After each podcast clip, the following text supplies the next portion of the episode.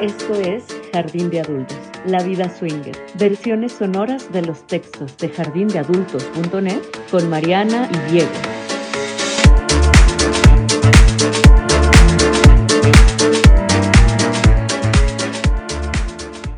Más que reglas, realidades necesarias para una pareja swinger.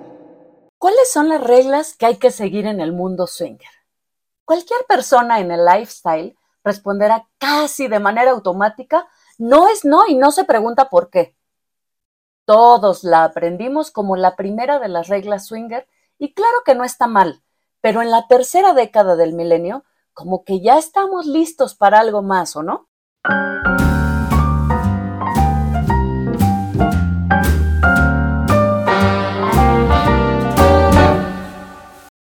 No es no. Defender el derecho a la negativa era indudablemente innovador y transgresor en las décadas de los 80 y 90. En esa época se decía que las mujeres decentes se hacían del rogar. Date al deseo, aconsejaba mi abuela a todas mis primas. A los machitos alfa se nos recordaba que aceptar un no por respuesta era un signo de debilidad. Y encima de eso, ya en la frontera con el siglo XXI, un horripilante cantante guatemalteco tenía la ocurrencia de pedir burdamente a su pretendida que le dijera que no para dejarlo con las ganas.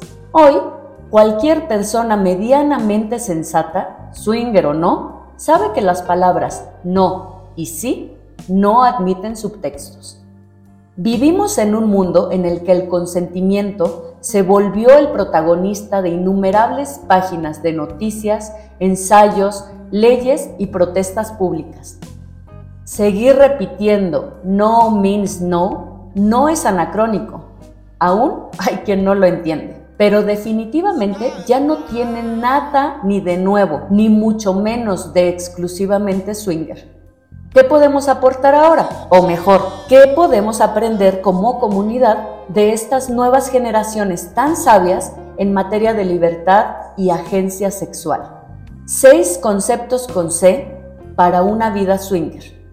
Más que hablar de reglas, idea que también sospecho empieza a estar pasada de moda, proponemos seis realidades que deben estar presentes en todo encuentro swinger. Estas las hemos ido recopilando con el tiempo, así que es posible que navegando por la red te hayas encontrado versiones con menos puntos.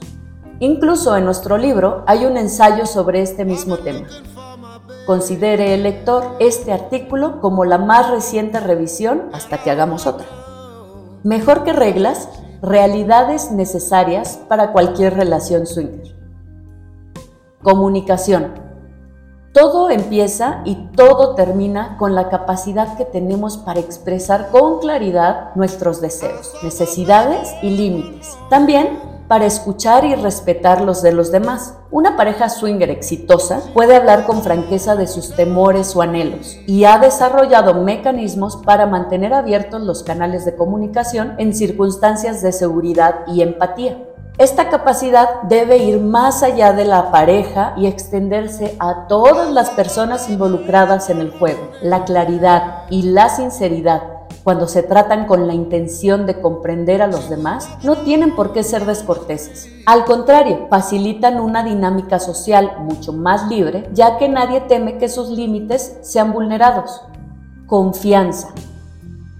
Confianza es la certeza de que los acuerdos van a ser respetados y de que la persona con la que comparto mi aventura swinger está siempre pendiente de mi bienestar. Obviamente, estar tan seguros de ello trae consigo la necesidad de retribuir con la misma moneda. El viaje de los swingers es un viaje en pareja que solo puede realizarse sabiendo que no tengo nada que temer porque para la otra persona yo soy la prioridad. Calma.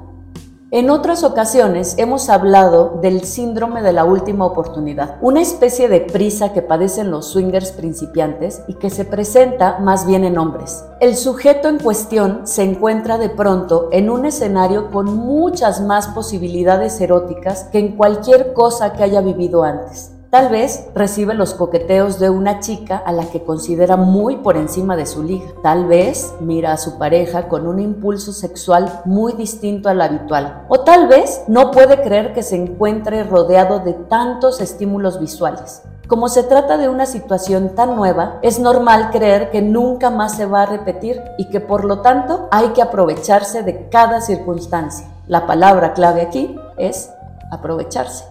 Abordar un momento swinger desde la prisa nunca deja nada bueno. Suele provocar un descontrol incómodo para los demás, presiones absurdas y finalmente la frustración de que nada salió como se esperaba. En cambio, cuando comenzamos a comprender que situaciones similares se repetirán constantemente en el ambiente swinger, es mucho más fácil dejarse llevar, recibir las cosas buenas que la vida tiene para ofrecernos y disfrutar de la noche sin perder el objetivo principal, pasarla bien. Complicidad. Se trata del compromiso que hacemos con nuestra pareja más allá de las palabras. Esta habilidad que tenemos de hacer equipo con un fin en común, disfrutarnos. Algunas veces vemos en fiestas a parejas que evidentemente tienen agendas diferentes entre ellos. Nada enrarece más el aire que una mujer escondiéndose del marido o un marido pidiendo apoyo para convencer a su mujer. Las parejas swinger más aceptadas en el medio son las que claramente están en la misma página. Es mucho mejor cuando esa complicidad se comparte también con las otras parejas. En esos casos, la sensualidad y la emoción se desbordan. Todos son felices y las historias se recuerdan por siempre. Por desear momentos como esos es que nos volvemos swingers. Lamentablemente, no siempre sucede así. Es lo ideal, pero no indispensable. Indispensable es la complicidad irrefutable con nuestra propia pareja y mientras la mantengamos, navegar este ambiente será de lo más placentero. Consentimiento. Parecería que está por demás recordar que toda actividad sexual requiere consentimiento de todas las partes involucradas, pero habría que reflexionar también sobre algunos matices que van más allá de no es no. El consentimiento tiene que ser libre y expreso. No se puede consentir desde la presión o el chantaje, por ejemplo. Tampoco es consentimiento si alguien no dijo que no, pero tampoco dio ninguna señal clara e irrefutable de querer participar. Discusiones aparte respecto a si se rompe o no el mood cuando se pide permiso, por cierto, no se rompe, habría que ser constantemente sensible a los diferentes niveles de comodidad que tiene cada persona. No se vale partir del principio de que a eso vinieron o si no le gusta hubiera dicho en el mundo swinger real, frecuentemente se da por hecho que algunas aproximaciones son siempre bien recibidas y nada está más lejos de la realidad. Por ejemplo, cuando una mujer toca a otra, ni a todas las mujeres swinger les gustan otras mujeres, ni a aquellas a quienes sí les gustan todas o están siempre deseosas de esa clase de contacto. Los clubes y las fiestas son espacios de coqueteo en los que es posible un tipo de cercanía que en entornos vainilla serían impensables. Pero no hay que exagerar. Pidamos siempre autorización en la medida de lo posible con palabras y si de plano no se puede, con la mirada y el cuerpo. Por otro lado, estemos también atentos al lenguaje corporal y gestual de la persona que recibe nuestros intentos. Compersión la palabra la inventó la comunidad poliamorosa y se aplica a muchas experiencias no sexuales. Compersión es la capacidad que tenemos de disfrutar el placer de la persona a la que amamos, de alegrarnos con felicidad del otro. El mundo swinger requiere mucho de esto, porque solo con compersión podemos manejar emociones negativas que podrían cruzarse en nuestro camino.